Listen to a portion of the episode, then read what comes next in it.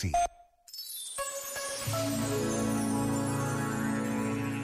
Nunca é demais lembrar que em tempo de verão, de férias e de calor, o cuidado com os fogos tem de ser uma prioridade. Temos tendência a esquecer depressa os sustos do passado, o sofrimento dos outros, os compromissos assumidos. Mas o nosso dever, enquanto cidadãos livres e responsáveis, também passa pelo esforço de recordar, de participar de forma ativa na defesa dos bens de todos. Por vezes, basta a pausa de um minuto para nos lembrarmos do perigo do fogo e Deus espera o melhor de cada um de nós. Já agora, vale a pena pensar nisto. Este momento está disponível em podcast no site e na app.